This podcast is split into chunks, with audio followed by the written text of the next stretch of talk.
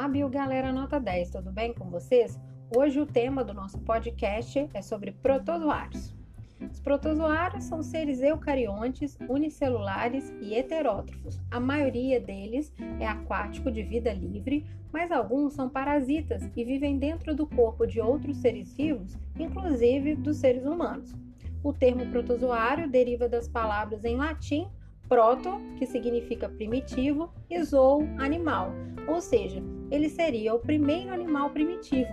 Isso é, ocorre porque os protozoários já foram considerados os primeiros animais, já que compartilham com os animais a característica de serem heterótrofos, mas atualmente eles não fazem parte do reino animal e sim do reino protista ou protoquitista, juntamente com as algas. Por serem eucariontes, eles apresentam um núcleo individualizado, e sua única célula exerce todas as funções que normalmente nos multicelulares são exercidas por várias células, como respiração, excreção, reprodução. Mas uma característica típica é a presença do vacúolo contrátil ou pulsátil com a função de regular a, a quantidade de água, fazer a regulação osmótica, eliminando e recolhendo o excesso de água.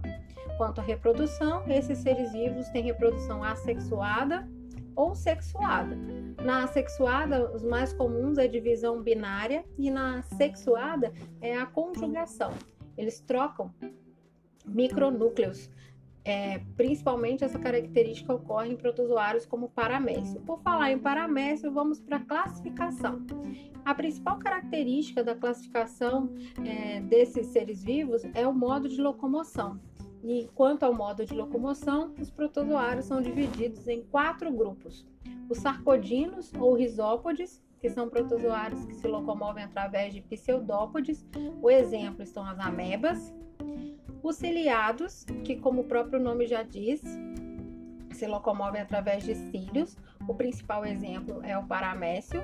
Os flagelados ou mastigóforos, que se locomovem por um ou mais de um flagelo como exemplo o Trypanosoma cruzi e o Trichomonas vaginalis e a giardia, e os esporozoários que não apresentam estrutura de locomoção, já que são todos parasitas, que têm como exemplo o plasmódio causador da malária. Bom, essas foram as características então mais importantes sobre o grupo dos protozoários. Um beijo e até a próxima!